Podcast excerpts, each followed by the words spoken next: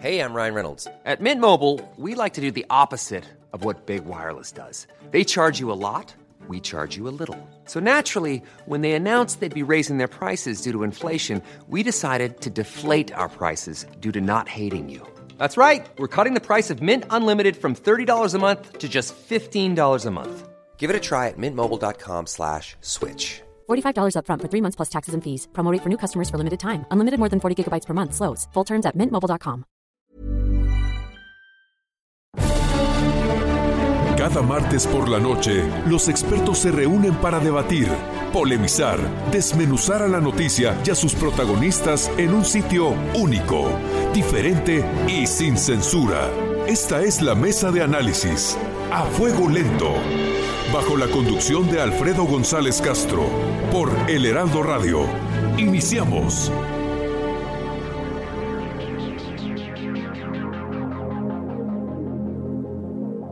Sin imaginación, un líder es incapaz de encontrarse con emergencias y crear planes con los cuales guiar a sus seguidores eficientemente. Muy buenas noches, gracias por sintonizarnos. Soy Alfredo González Castro y este martes, como cada semana, estamos transmitiendo desde la Ciudad de México por el 98.5 de su FM. También estamos en Guadalajara, Jalisco por el 100.3 Tampico, Tamaulipas por el 92.5, Villahermosa, Tabasco por el 106.3 y en Acapulco, Guerrero por el 92.1. En el Estado de México nos puede sintonizar por el 540 de su amplitud modulada y en Tijuana, Baja California por el 1700. En Texas también nos puede escuchar por el 91.7 de FM HD4 en McAllen y 93.5 de FM HD4 en la ciudad de Bronzeville, allá en Texas. Y esta semana pues nos, sumamos dos estaciones más, que es el 100.9 de FM. Esta estación nos permite llegar hasta Piedras Negras, allá y también a Eagle Pass, allá también en el estado de Texas, así como el 92.9 de Ciudad Acuña, Coahuila. Como usted sabe, la mesa de opinión a fuego lento es un espacio de reflexión que siempre busca ir más allá de las noticias del momento para debatir y analizar asuntos de la agenda pública en el ámbito de la política, la economía y los temas sociales. Para eso, cada semana contamos con un grupo de expertos, lo mismo académicos que legisladores o funcionarios públicos. Y esta noche tengo el gusto de presentar estará con nosotros acompañándonos. Tengo el honor de presentar a mi compañero, amigo y colega Isaías Robles, que estará acompañándonos esta noche en esta mesa. Y bueno, pues te toca presentar el, el, tema de esta noche, Isaías. ¿Qué tal, Alfredo? Muy buenas noches, buenas noches a todo nuestro auditorio. Muchas gracias por estar con nosotros. Y bueno, pues sí, este, este domingo 5 eh, de abril, el presidente Andrés Manuel López Obrador presentó su primer informe al pueblo de México de los cuatro que prometió este año. Por razones más que obvias, el tema central fue la pandemia del COVID-19 y sus efectos en la economía nacional y mundial. El primer mandatario insistió que la crisis será transitoria y que será superada con más inversión pública con la generación de 2 millones de empleos en los siguientes nueve meses y con medidas de austeridad como la reducción de los sueldos de los altos funcionarios y la eliminación de los aguinaldos desde subdirectores de área hasta el presidente de la República. Son parte de las medidas que se anunciaron el pasado domingo, estimado Alfredo. Bueno, pues ahí está el tema, pero bueno, llega el momento de presentar a nuestros invitados, Isaías, para analizar el alcance de este plan. Se encuentra en la línea telefónica Dolores Padierna, diputada federal de Morena. Diputada, gracias por acompañarnos esta noche. Eh, buenas noches, Alfredo, Isaías. Muchísimas gracias por permitirme estar en tu programa, en su programa. Gracias. También nos acompaña Manuel Molano, que él es director del Instituto Mexicano de la Competitividad del IMCO. Eh, Manuel, gracias por estar esta noche con nosotros también. Buenas noches, Alfredo Isaías, este, diputado. Gracias, Isaías. ¿Qué sigue, Isaías? Bueno, pues el, el, mensaje del primer mandatario no fue bien recibido por los organismos cúpula empresariales. En los micrófonos del Heraldo Radio hemos escuchado Ayer, a lo largo de este lunes, las voces de los presidentes del Consejo Coordinador Empresarial, Carlos Salazar, de Coparmex, Gustavo de Hoyos y de No Castellanos de Canacintra, subrayando las limitaciones del plan. Escuchemos esta nota que preparó nuestro colega Jesús Espinosa, que resume precisamente estas voces críticas a lo planteado por el primer mandatario el pasado domingo. En medio de la crisis por el coronavirus que afecta la salud y economía del mundo, el presidente de México, Andrés Manuel López Obrador, rindió el pasado domingo su informe trimestral, resaltando avances del sector salud en contra de la pandemia, la inversión pública en infraestructura y beneficios sociales para sectores vulnerables. Sin embargo, contrario a lo esperado por los representantes de la iniciativa privada, las micro, pequeñas y medianas empresas aseguran fueron dejadas a la deriva con la negativa del presidente ante un posible crecimiento de la deuda pública. Respecto al mensaje del mandatario, el presidente de la Cámara de la Industria de la Transformación, la Canacintra, Enoc Castellanos, en entrevista con Mario Maldonado para Bitácora de Negocios, se dijo decepcionado pues eh, por lo menos decepcionante. Deja las MIPIMES por su cuenta, poniendo en riesgo millones de empleos. Nosotros hemos dicho que puede perderse entre 500 mil y 1.400.000. Es imposible el pretender que sin ventas o con una abrupta caída en ellas se tenga que pagar sueldos completos, se tengan que pagar servicios, se tengan que pagar contribuciones a la seguridad social y a la vivienda y además se pretenda que se paguen los impuestos. El nivel de incertidumbre de la cúpula empresarial que llevó a sus representantes a una reunión con el mandatario mexicano, previo a su informe, se quedó en expectativa y terminó en un informe más. Así lo aseguró Gustavo de Hoyos, presidente de la Confederación Patronal de la República Mexicana, la Coparmex, en el espacio de Adela Mecha, en el Heraldo Radio, en donde advirtió sobre el futuro de las microempresas pues fue un informe trimestral más, como si no estuviéramos en la antesala de la crisis económica más importante que hayamos sufrido en esta generación cada día que pase se va a traducir, si no hay acciones de fondo, en la pérdida de millones de empleos y de cientos de miles de empresas. El presidente del Consejo Coordinador Empresarial, Carlos Salazar, afirmó en el mismo espacio en Me lo dijo Adela que el mensaje del presidente y su programa de reactivación económica no resolverán la situación de los microempresarios. El programa de reactivación que se anuncia es otra vez un entendimiento de parte del gobierno de que el promotor de la inversión en el país es la inversión pública otra vez, quién sabe de dónde irán a sacar el dinero, pero aunque lo tuvieran, la inversión pública representa uno de cada ocho, uno de cada nueve pesos que se invierten en inversión. Así la doblaras, lo que te tiene que preocupar es qué pasa con la parte privada de la inversión. Los líderes empresariales coincidieron en señalar como inalcanzable la meta del gobierno federal de crear 2 millones de empleos en nueve meses solo con inversión pública y ante un diálogo desgastado por las declaraciones presidenciales, los representantes de la iniciativa privada aseguran que buscarán el respaldo de legisladores y gobernadores para alcanzar sus objetivos y el rescate de la economía mexicana. Muy bien, pues ya escuchamos, Isaías Robles, eh, eh, qué es lo que el diagnóstico, la visión del sector empresarial y pues en, términos concretos, en términos llanos, no están satisfechos. Incluso hoy aparece esta mañana en los, en los diarios pues que eh, alguna, un sector de, de los empresarios ya tiene un plan B. Pero ¿qué dicen nuestros invitados? El plan se quedó corto, no se apoya con estímulos fiscales y el retraso en el pago de impuestos y de servicios a, las pequeñas y medianas empresas que podrían irse a la quiebra si no disponen de otra cosa, Isaías, eh, le, daría la palabra a la diputada Dolores Padierna. ¿Qué está viendo usted, diputada, a partir de este planteamiento? Bueno, estas críticas, eh, por ejemplo, de que es imposible alcanzar eh, dos millones de empleos, es cosa de leer con calma el, el, el informe del presidente. Y señalar que no puede haber una sola visión, las visiones únicas no son democráticas. Y em, en la economía, en los diversos sectores, eh, cada quien tiene una opinión em, y es necesario revisar con, con, calma. Por ejemplo, cuando se habla de los programas sociales, agrega a todos los pescadores, que son como 180 mil, esos son nuevos empleos, agrega a todos los empleados que van a estar arreglando más escuelas, dándoles mantenimiento, porque se va a dar más recursos a los padres y madres de familia. Se está agregando, eh, por ejemplo, el aeropuerto Felipe Ángeles, la refinería Dos Bocas o el tren Maya, pues genera tan solo el tren Maya unos 80 mil empleos.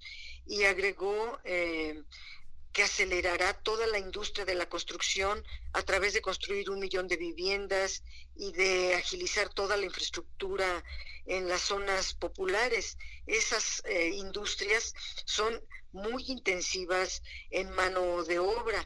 Eh, se dan 80 mil nuevos empleos a través de eh, médicos, enfermeras. El programa Sembrando Vidas se amplía a 200 mil empleos. Se generan 228 mil nuevos empleos con el programa de agua potable, mantenimiento eh, en las zonas, eh, digamos, le llamamos ciudades perdidas para que me entiendan un poco más. Se va a contratar a 31 mil elementos de la Guardia Nacional, etcétera. Todo esto genera empleos inmediatos. ¿Por qué hacerlo con inversión pública? Tienen toda la razón. La inversión privada representa el 86% de la inversión total y la inversión pública siempre ha sido eh, muy poca, 13%, y cada vez es menor, menor, menor. Pero ¿por qué hacerlo? Pues porque no han querido en todo este sexenio, desde que entró el licenciado Andrés Manuel López Obrador, la iniciativa privada se ha negado reiteradamente a invertir en México.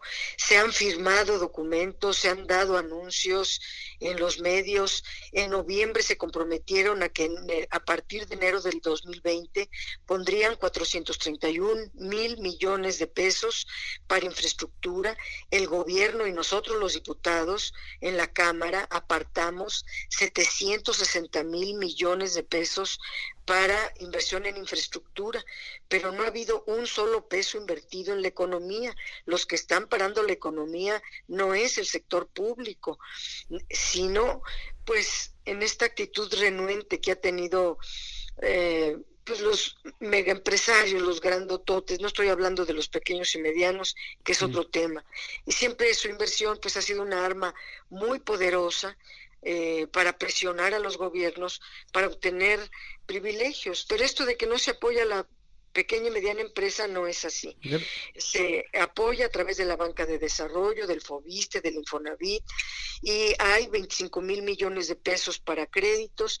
De entrada hay 500 mil créditos para pequeños negocios y empresas y hay otros 500 mil para el sector informal. Gracias, diputada Dolores Padierna. Isaías. Manuel Molano, director del IMCO, ¿qué dice? ¿Es eh, viable alcanzar esta cifra de dos millones de empleos para los próximos nueve meses, como anunció el presidente López Obrador el domingo? Pues mira, eh, yo, te diría como, economista que eh, cualquier cosa es posible si se inyectan los recursos necesarios.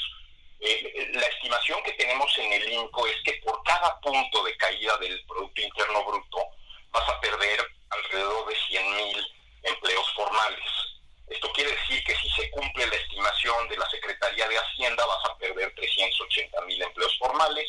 Si se cumple la estimación del INCO, que es una caída de 5,5% en el Producto Interno Bruto, vas a perder 550.000 empleos formales. Si se cumplen las estimaciones de los eh, economistas de la banca privada menos optimistas, pues vas a perder 800 mil empleos formales eh, en, esta eh, recesión. Y adicionalmente vas a tener a 200 mil informales por caída de, por punto de caída del PIB eh, en condiciones críticas de ocupación, es decir, trabajando menos de 20 horas a la semana. Eso implica que vas a tener bajo estos escenarios entre millón y millón y medio de trabajadores informales subempleados. Ahora, eh, eh, hay algo ahí que me genera un poco de optimismo y a la vez me genera pesimismo, que es el cierre de los fideicomisos públicos. Ahí hay entre 3 y 9% del Producto Interno Bruto, de donde el, gobierno federal podría echar mano y echar a andar un plan de reactivación eh, a la Keynes, a la Roosevelt, como, como lo mencionó el presidente en su alocución. Eh, el problema que yo tengo con eso es que todavía no está claro si de ahí van a salir 180 mil millones de pesos o 300 mil millones de pesos o 700 mil millones de pesos. Eh, eh, me parece que estamos un poco confundidos con el tema de, de la inversión. Los, los empresarios grandes, digamos, Consejo Mexicano de Negocios y Consejo de Empresas Globales juntos, invierten cada año alrededor de 3% del PIB. Estás hablando de alrededor de 40 mil millones de dólares. Eh, la inversión extranjera directa, pues dependiendo del año, pues te va a dar entre 15 y 25 mil millones de dólares, es, muy volátil. Entonces, en esos dos, ahí tienes 5% del PIB. México necesita 21% del PIB para, para crecer. El gobierno en este momento está invirtiendo 3.3% del PIB. Es el legado de la era Peña, el legado del manejo irresponsable de las pensiones. Los últimos 70 años, esto no es una cosa del manejo neoliberal. Entonces, eh, el gobierno cada vez más tiene que dedicar recursos a pensiones y a gasto corriente y no puede invertir. Y luego está toda la inversión pequeña que la gente está aterrada. O sea, eh, el, empresario mediano y pequeño ya estaba aterrado con las acciones de, de, gobierno. Eh, ya estaba muy preocupado de qué iban a pasar con sus inversiones en México y con la epidemia creo que está en una situación peor. Entonces creo que eh, lo único que le falta al, plan del presidente es, número uno, recursos. Número dos, le hace falta el reconocimiento del efecto multiplicador que tienen eh, las inversiones de las empresas. Y con esto no quiero decir que se ponga a rescatar aerolíneas, acereras o empresas gigantescas que eh, se metan en problemas. Creo que tiene que reconocer que la mayor parte de los empleos de este país eh, los dan empresarios medianos y pequeños, que están en una situación tan precaria como sus trabajadores. Gracias, gracias, gracias por esta participación. Manuel Molano, director del Instituto Mexicano de la Competitividad del INCO. Y bueno, antes de seguir con nuestros invitados, también me gustaría ah, invitar a nuestros radioescuchas a que participen a través de nuestras redes sociales en Twitter, arroba Heraldo de México y mi cuenta personal, Alfredo Les, y tu cuenta, Isaías, por donde pueden también eh, consultarnos. Así es, en mi cuenta de Twitter, arroba Isrobles, ahí nos puede usted también encontrar y expresar su opinión sobre estos temas que son muy importantes en la agenda de la vida pública nacional. Bueno, pues eh, la pregunta que haríamos en este momento a nuestro público, Isaías, es si coinciden en que la pandemia nos vino como anillo al dedo o se sienten con la soga al cuello. Bueno, y seguimos con nuestros invitados, Isaías. A mí me gustaría preguntarle a la diputada Dolores Padina, pues escucho, escucho su primera participación y parece que el, que el plan presentado por el presidente no se queda corto. ¿Es así? Eh, cubre con, ¿Cumple con las expectativas para superar una crisis que se está pronosticando para esta pandemia, diputada Dolores Padierna? Eh, lo primero que hay que señalar esto que le preguntaban al, público. Eh, esta pandemia nos metió en una crisis, ya venía el país con las finanzas públicas muy limitadas. Viene el coronavirus y pues hay necesidad de aumentar el gasto público y se multiplican las necesidades de recursos, recursos que el país no tiene.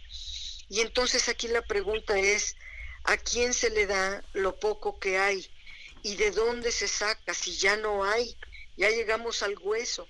Bueno, se encontraron los fideicomisos, hay tres tipos de fideicomisos, hay que recordarlo, eh, pero solamente se están ocupando los de la Administración Pública Federal, no se está tocando lo de los otros poderes de la Unión, tampoco los de la ciencia y tecnología, solamente los que corresponden a la Administración Pública. Y eso arroja unos 240 mil, 250 mil millones de pesos, que de no tener nada, tener eso, pues es algo muy importante. ¿En qué se ocupan? Pues lo dijo el presidente, en reforzar los programas, en eh, las inversiones en los proyectos estratégicos. Aquí me detengo un poco. Los proyectos estratégicos son duramente criticados por eh, la iniciativa privada, pero yo hago una reflexión. ¿Por qué si estaban de acuerdo en el tren México-Querétaro que quería construir Peña Nieto y no en el tren Maya?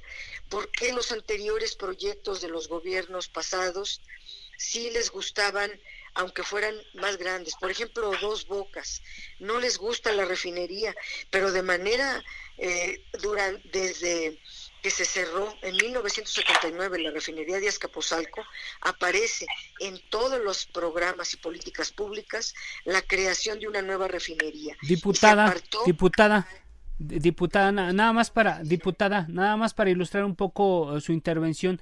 ¿Usted tiene la cifra de cuánto implicaba la inversión de esas obras que usted menciona contra los proyectos de esta cuarta transformación? Bueno, está saliendo baratísimo ahora. Eso es la inversión, eh, por ejemplo, el aeropuerto de Texcoco hubiera salido en 400, 500 mil millones, todavía se deberían 300 mil millones. El aeropuerto Felipe Ángeles está saliendo en 100, números cerrados. Entonces, hay una honestidad, ya no son eh, la misma fórmula de antes. Pero ¿cuál es el dilema? Pues que en todas las eh, estrategias, cada vez que había un desastre, déjeme decirlo burdamente, había funcionarios que hasta celebraban las tragedias, un sismo, un huracán, se ponían contentos porque ya sabía que venía un flujo de recursos para ellos y para algunos de sus socios eh, eh, de la iniciativa privada. Nunca aparecían eh, los pobres en los rescates, en los recursos públicos y tras un desastre siempre era devolución de impuestos, exenciones fiscales, eh, etcétera. Y, no, y despidos, otorgar privilegios fiscales, se aumentaban los precios de los combustibles, se aumentaban todos los servicios públicos. Eh, ahora yo me pregunto, los bancos, las grandes empresas realmente necesitan en este momento ser rescatados, ser apoyados. Lo poco que hay se va a ir a las grandes empresas, a los bancos. Yo creo que ellos deberían de eh, aportar, de dar. Eh, ahorita los recursos que hay van pues, hacia los sectores que más lo necesitan, a los sectores eh, vulnerables. ¿Dónde está la litis? Lo digo muy rápido. Nadie, eh, aquí por unanimidad, todos coincidimos en que hay que darle créditos a las empresas. Si las grandes empresas necesitan el flujo de recursos, necesitan liquidez, hay que dárselos. Si las pequeñas y medianas necesitan liquidez, hay que dárselos. ¿Dónde está la diferencia? ¿En qué no coincidimos?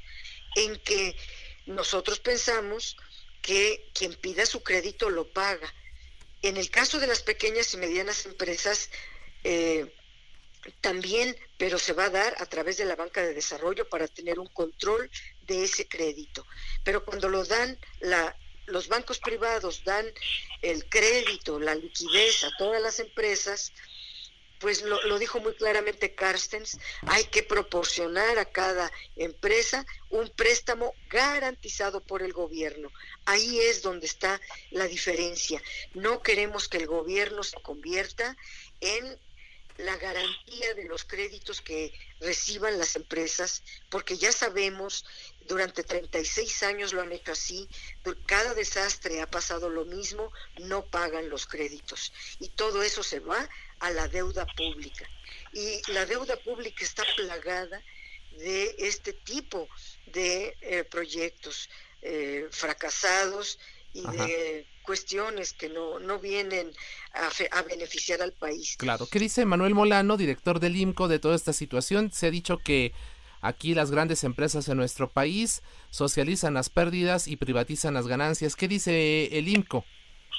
Bueno, mira, yo creo que en la historia de México sí hay muchos casos de eso. Y, la diputada tiene razón en ser cauta con, con este tema. Mi única preocupación es que eh, si solamente tenemos un, un estímulo por la vía del mercado de crédito, ante la incertidumbre que se está viviendo, tanto empresas como hogares van a usar los recursos para pagar sus deudas reducir su apalancamiento porque tienen incertidumbre sobre el futuro.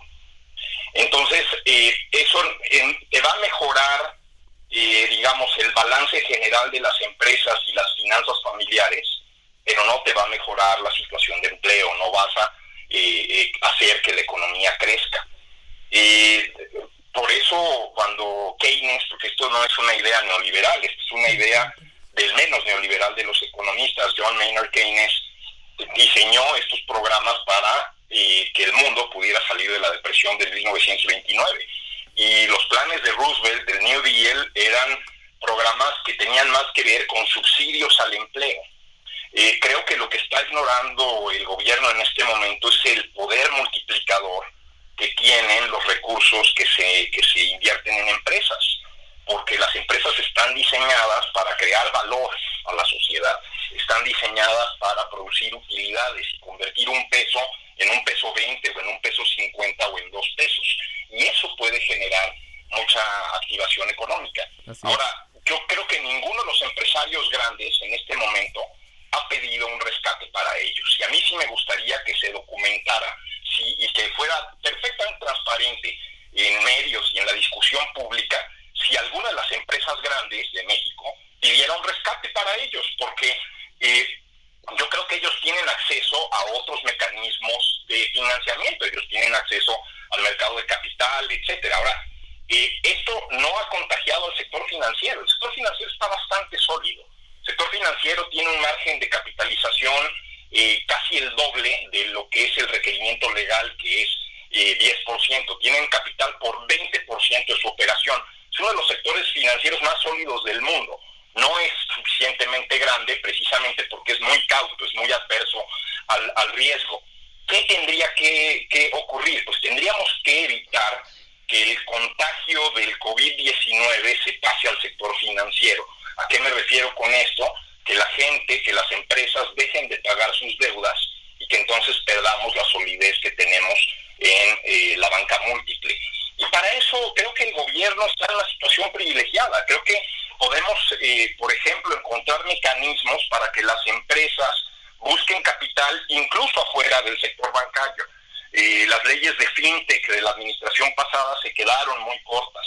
Eh, estaban buscando que eh, las empresas fintech, estas empresas de tecnología para el sector financiero, fueran meras herramientas para el mercado de crédito. Hay muchísimas más cosas que se puede hacer con las fintech, como acercar al que demanda capital, que tiene un pequeño negocio, que tiene una remontadora de llantas, una reparadora de calzado, con la gente local que estaría dispuesta a fondearla y eh, asegurar que pues esa sociedad sea virtuosa y que no haya ningún problema entre ellos. Eh, entonces creo que ahí le está faltando al, al gobierno innovación. Me parece que están acudiendo a argumentos ideológicos eh, y, esto no es un tema ideológico, esto es un tema de qué vamos a hacer para reactivar la economía. Así es. Así es, pues bueno, eh, estamos llegando ya a la parte final de esta primera parte del programa. Les agradecemos mucho a ambos eh, su participación y eh, seguramente eh, este tema nos dará mucho de qué hablar en el futuro, así que seguramente estaremos convocándolos nuevamente para seguir eh, debatiendo sobre este tema, los efectos del COVID en la economía y los planes. Isaías, a ver, diputada, sí. Decir que coincido completamente con lo que ha dicho en, en este momento Manuel, Manuel porque, Manuel, porque en primer lugar las grandes empresas han solicitado flujos de liquidez y ellos tienen capital más que de sobra para poderlo obtener y hay muchísimas herramientas, no necesariamente crédito bancario, y es fundamental que no se pase la crisis económica hacia el sector financiero. Estamos completamente de acuerdo. Y en otro acuerdo muy importante es que el sector estratégico de la economía se llama pequeñas y medianas empresas que aportan el 84% del empleo y ahí es donde el gobierno va a apoyar, va a apuntalar. Muchísimas gracias por su eh, tiempo. Al contrario, muchas gracias, diputada. Manuel Molano, ¿algún comentario rapidísimo? Final yo creo que es muy importante que gente seria como Dolores nos ayude a eh, interiorizar eh, con el presidente de la República lo que se necesita en este momento. En este momento nos tenemos que quitar la camiseta de que yo soy eh, neoliberal y, el otro es de izquierda y, y más bien tenemos que arremangarnos y trabajar por México. hay propuestas buenas en la sociedad, eh, hay propuestas incluso de legisladores de Morena como Dolores, que creo que tienen mucho valor para, para que las cosas caminen y ojalá Dolores nos ayudes a que, a que el presidente se sensibilice a estas posturas. Ninguno de nosotros está abogando porque haya los grandes latrocinios del pasado, pero sí necesitamos reactivar la actividad económica. Gracias Manuel Molano, gracias por, por estar con nosotros. Hacemos una breve pausa, Isaías. Le pedimos a nuestro auditorio que no le cambie, que se quede con nosotros y volvemos en unos minutos. Gracias. Muchas gracias, gracias. Regresamos. La polémica en la mesa de análisis. A fuego lento. Con Alfredo González Castro. Por El Heraldo Radio.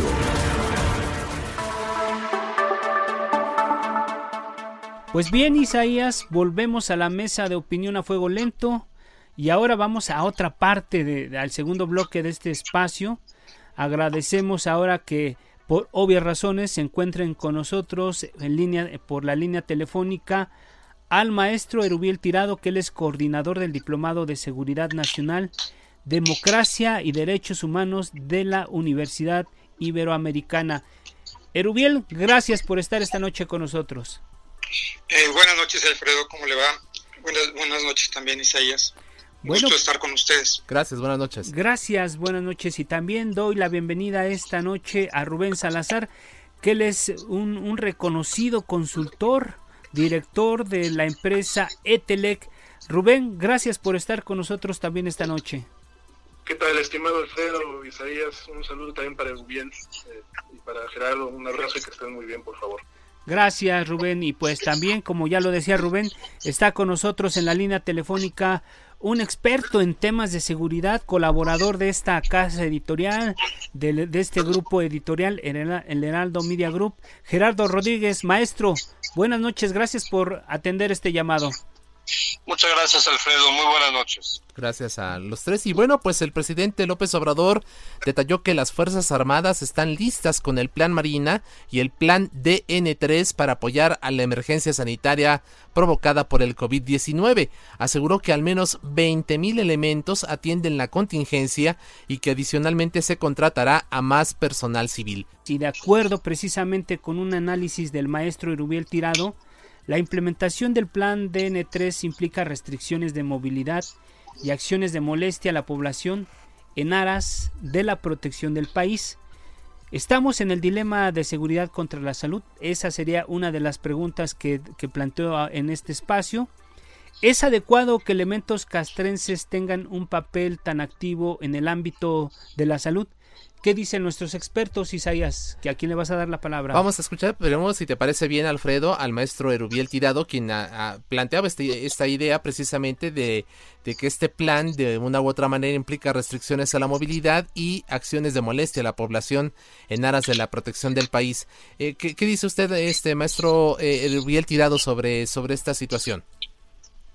Bueno, en principio nuestra aproximación, desde mi punto de vista, debe ir primero, evidentemente, a la parte, como bien decía Alfredo, la cuestión de el apoyo que se tiene de manera subsidiaria, en principio así debería ser, por parte de las Fuerzas Armadas en materia de salud para atender esta contingencia. Eh, eh, me refiero obviamente a la parte médica, todo este personal eh, médico sanitario que, con el que contamos con las Fuerzas Armadas y que es sobre lo que en principio el anuncio presidencial pues va enfocando su atención principal, ¿no? Eh, pero de ahí pasamos a la, a la parte, bueno, en, este segmento a la cuestión de, del predominio decisorio en términos militares para, la, por ejemplo, la asignación de los recursos que se están obteniendo, tanto materiales como financieros, eh, en la aplicación de esta contingencia. Eh, es decir, aquí de, de hecho lo que estamos observando es un predominio de las prioridades que se definen en el ámbito castrense sobre cómo se van a ir utilizando y adecuando estas estas este, necesidades no un ejemplo rápido y está ahí documentado en los medios en el caso de, de las adquisiciones de los ventiladores, por ejemplo, ¿no? Este, médicos, eh, para soporte de vida en caso de terapia intensiva. Este, estos ventiladores primeros que se adquieran, pues este, no están destinándose en principio a la infraestructura hospitalaria pública civil, sino a, la infraestructura que va a controlar el, eh, y que está en las instalaciones castrenses y las que se están adecuando para esta, este, esta situación. Es decir, este tipo de detalles para mí me llaman la atención porque evidentemente eh, quienes están determinando los hechos eh, estas prioridades eh, son los, mandos castrenses y no precisamente la coordinación civil que debería ser la que está determinada formalmente a, través del Consejo de Salubridad General. Digo, eso es solamente como un ejemplo.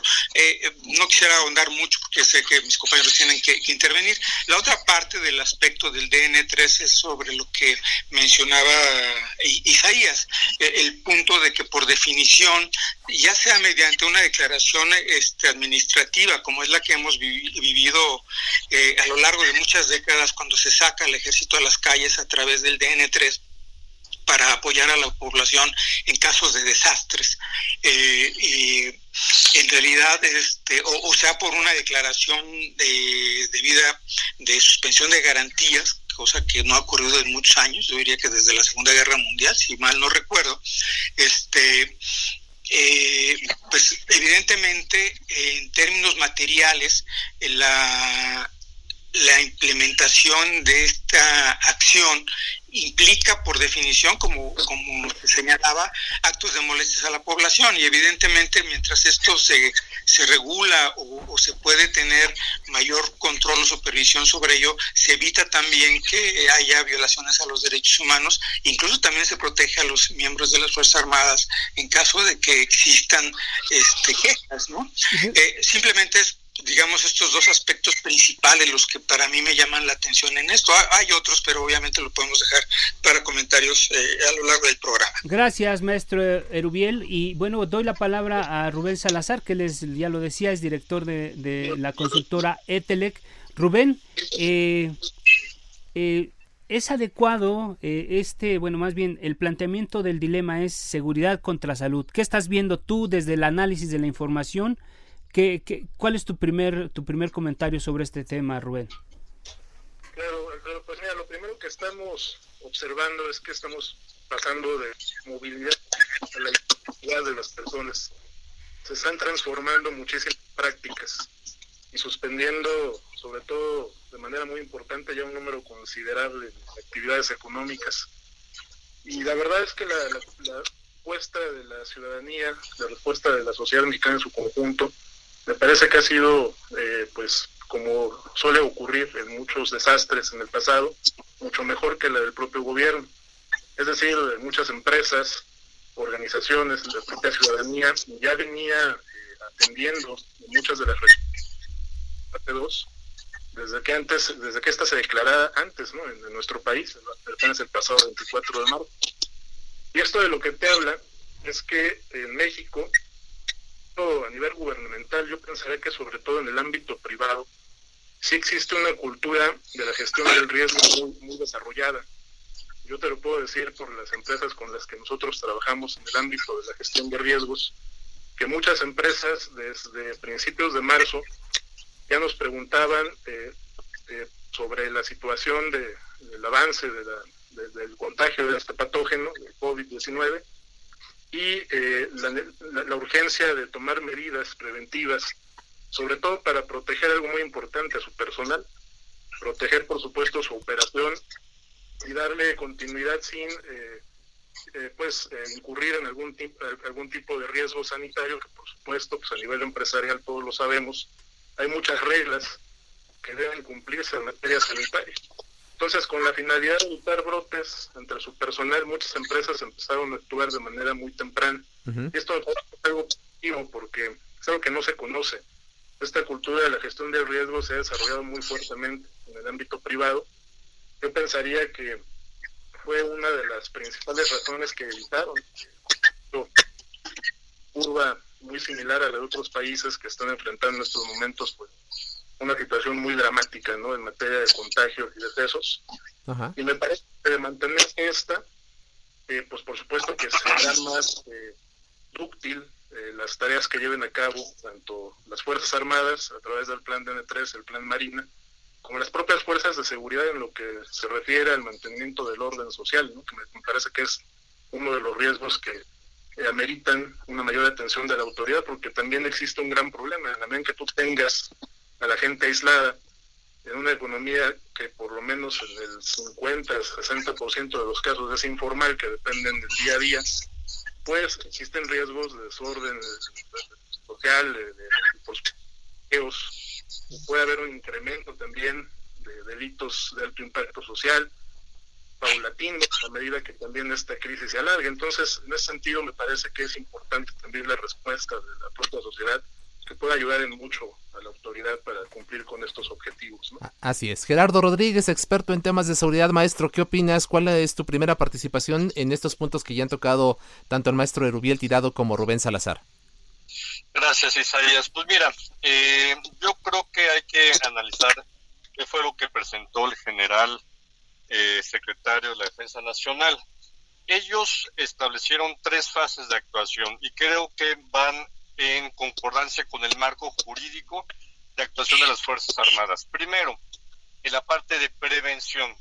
Ellos ya hicieron un análisis de cuáles son el estado de fuerza que tienen médico, instalaciones eh, que pueden reconvertir como hospitales en caso también de auxilio a las autoridades sanitarias nacionales y estatales.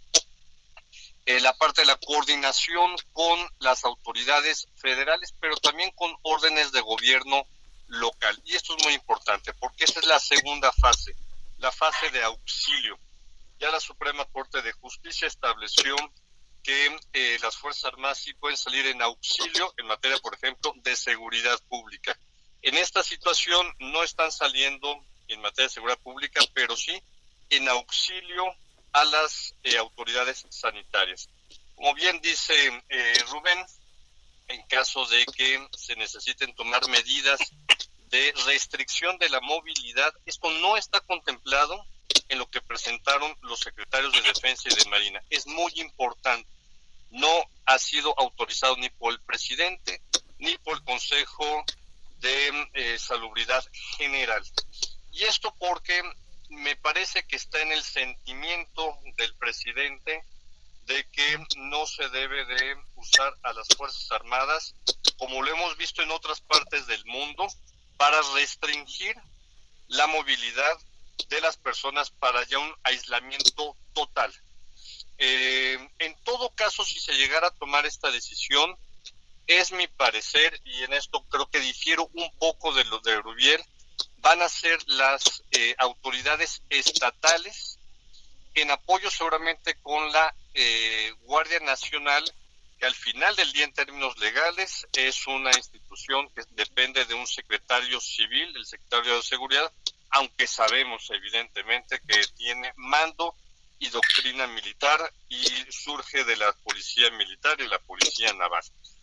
Eh, yo estoy yo estoy mucho más tranquilo de este refuerzo de las Fuerzas Armadas a las instituciones civiles porque abiertamente el subsecretario Hugo López Gatel reconoce que tienen un déficit de médicos, de enfermeros, de material médico y el ejército está saliendo ante lo que es una amenaza a la seguridad nacional, un riesgo ya determinado como tal por parte de las autoridades nacionales e internacionales. Entonces, es cuando tenemos una amenaza a la seguridad nacional porque se está en riesgo la economía, por supuesto, la salud de los mexicanos, las instituciones que no se colapsen es por eso que entran las Fuerzas Armadas como un refuerzo a las instituciones del Estado mexicano.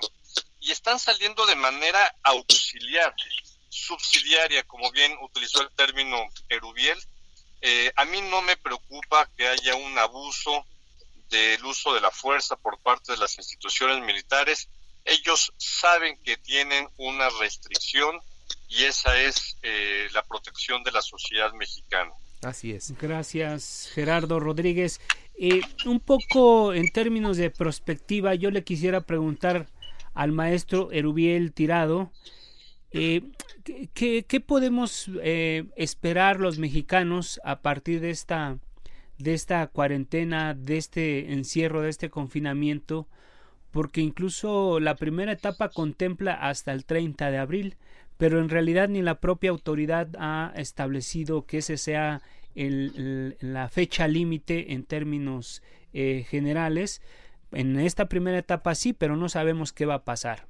En términos de perspectiva, yo le, le preguntaría al maestro Erubiel Tirado qué delitos, qué podemos esperar del comportamiento de la seguridad o la inseguridad pública, eh, qué delitos podemos ver que van a crecer, qué, delitos van a disminuir, profesor Erubiel Tirado. Bueno, antes que nada, quizá más por, eh, por alusiones personales, como dirían por ahí, eh, establecer el, matiz de, que me hace eh, dudar también de, de, la formalidad de los anuncios en términos de cuál es el alcance de la actividad de las Fuerzas Armadas en este escenario. Obviamente, repito, una, una parte es la cuestión eh, médico-sanitaria y la otra parte es la de seguridad. Eh, y en la parte médico-sanitaria, utilizando la expresión que se usó hace rato de que, bueno, no está contemplado este, en el caso de restringir la movilidad de la gente por parte de las Fuerzas Armadas. Eh, eh, en los hechos sí es así y me parece que pues, hay que ser claros en, en, las cuestiones de que pues sí lo está haciendo, lo harán en su momento las Fuerzas Armadas vístanse de verde olivo o vístanse del camuflado gris de la Guardia Nacional. Eso es un hecho. Y lo, mismo también que no está contemplado, pero que sí está pasando y está documentado, y ahí están las notas periodísticas desde hace más de una semana, en el que las Fuerzas Armadas, acompañando a personal médico militar, van a, distribuidoras de insumos sanitarios para ver eh, el material con el que cuentan y se hacen de ese material. No está claro si lo están pagando o si dan un vale. Eh, eh, esa parte no está debidamente explicada por la autoridad y el general secretario no señaló absolutamente nada de eso en su anuncio. Es decir, hay una cosa de lo que nos dicen las autoridades y otra cosa de cómo se está actuando. Y yo creo que en el caso de los analistas debemos estar atentos precisamente a estas distorsiones del discurso con la realidad o esta diferencia que hay entre el país legal y el país real que se nos está mostrando. Entonces, en ese sentido, simplemente eh, lo que vale la pena tener presente es esta circunstancia de, situaciones eh, que están diferenciadas y que evidentemente tienen un, un, efecto legal, político, evidentemente que no debemos soslayar. ¿sí? Así, es. Porque evidentemente hay cosas que no están contempladas, pero que ocurren, ¿no? Así es. Y, y en ese sentido, pues este, eh, pues nos, nos debe llamar la atención precisamente el, el alcance ya eh, en términos de mediano y largo plazo. Me parece en ese sentido más que pertinente la, la pregunta, Alfredo, en el sentido de que pues, qué es lo que estamos presenciando este, y qué podemos esperar. Primero, evidentemente, si, si consideramos, y eso también hay que, que ponerlo en claro, que nuestro país eh, y las instituciones, empezando por el presidente de la República, este, tuvieron eh, el tiempo suficiente para hacer un esquema de planeación eh, para atender esta contingencia. Lo que estamos viendo en los hechos es que esta ejecución o planeación se ha hecho sobre las rodillas, esa es mi impresión, en función de cómo se están implementando las acciones. Es decir, eh, las, las compras se están realizando apenas en este mes que pasó. ¿No? Y, con todo lo que ello implica de tener eh, insumos eh, o, suministros escasos a nivel global y, muy caros, ¿no? Es decir, cuando esto pudo haberse previsto Planeado con mucha mayor anticipación, así es. En ese sentido tenemos, tenemos varios aspectos que, cuidar. Ahora, contestando concretamente estos dos aspectos que preocupan, ¿qué podemos esperar de los mercados? Si la planeación fue mala o deficiente o, digamos, este, incompleta, también deberíamos esperar que el, el, planteamiento ya el día de hoy el subsecretario este dijo que eh, o desde ayer dijo que eh, podemos estar esperando una ampliación de cómo vamos a, achatar la curva, como dicen los tecnócratas de la salud, de, los contagios, ¿no? Esto quiere decir que no, esto no va a terminar en esta fase el, día último de este mes. Claro, vamos, vamos estamos ya a, punto de terminar este espacio. Si le, si le parece, maestro Tirado, escuchemos la voz de Rubén Salazar y Gerardo Rodríguez rápidamente. Estamos ya en la parte final. que nos hablen sus, sus, sus impresiones sobre este tema de la posibilidad de un incremento de delitos, la posibilidad de, como ya se han registrado algunos casos de saqueos, eh, un desorden social. ¿Cómo ven ustedes, en dado caso de que la contingencia tenga que extenderse, cómo ven ustedes el escenario y la participación de las Fuerzas Armadas? Rubén. Rubén Salazar.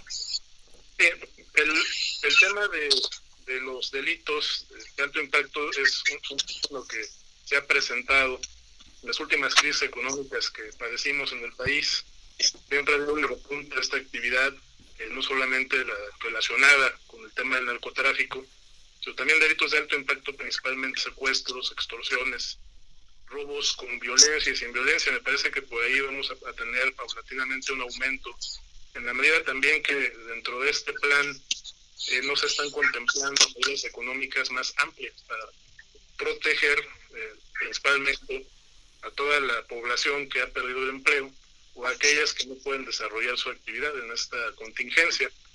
Ese es el, punto más importante desde nuestro punto de vista. Ahora el, gobierno federal pues ha manejado también un eh, plan muy ortodoxo, muy, por decirlo de alguna manera, fiscal, me parece que es eh, el, principal punto de choque que está teniendo, no solo con los, los grandes empresarios, sino también con, con, lo que son las pequeñas y medianas empresas, que son las más importantes.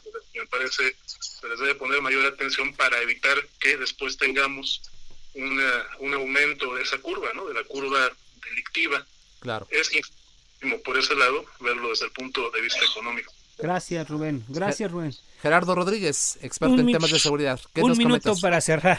Muy, muy rápido. Eh, los ciclos de violencia aumentan cuando hay crisis económica, sobre todo en ciudades. Me preocupa robo en cajero automático a usuarios de este servicio.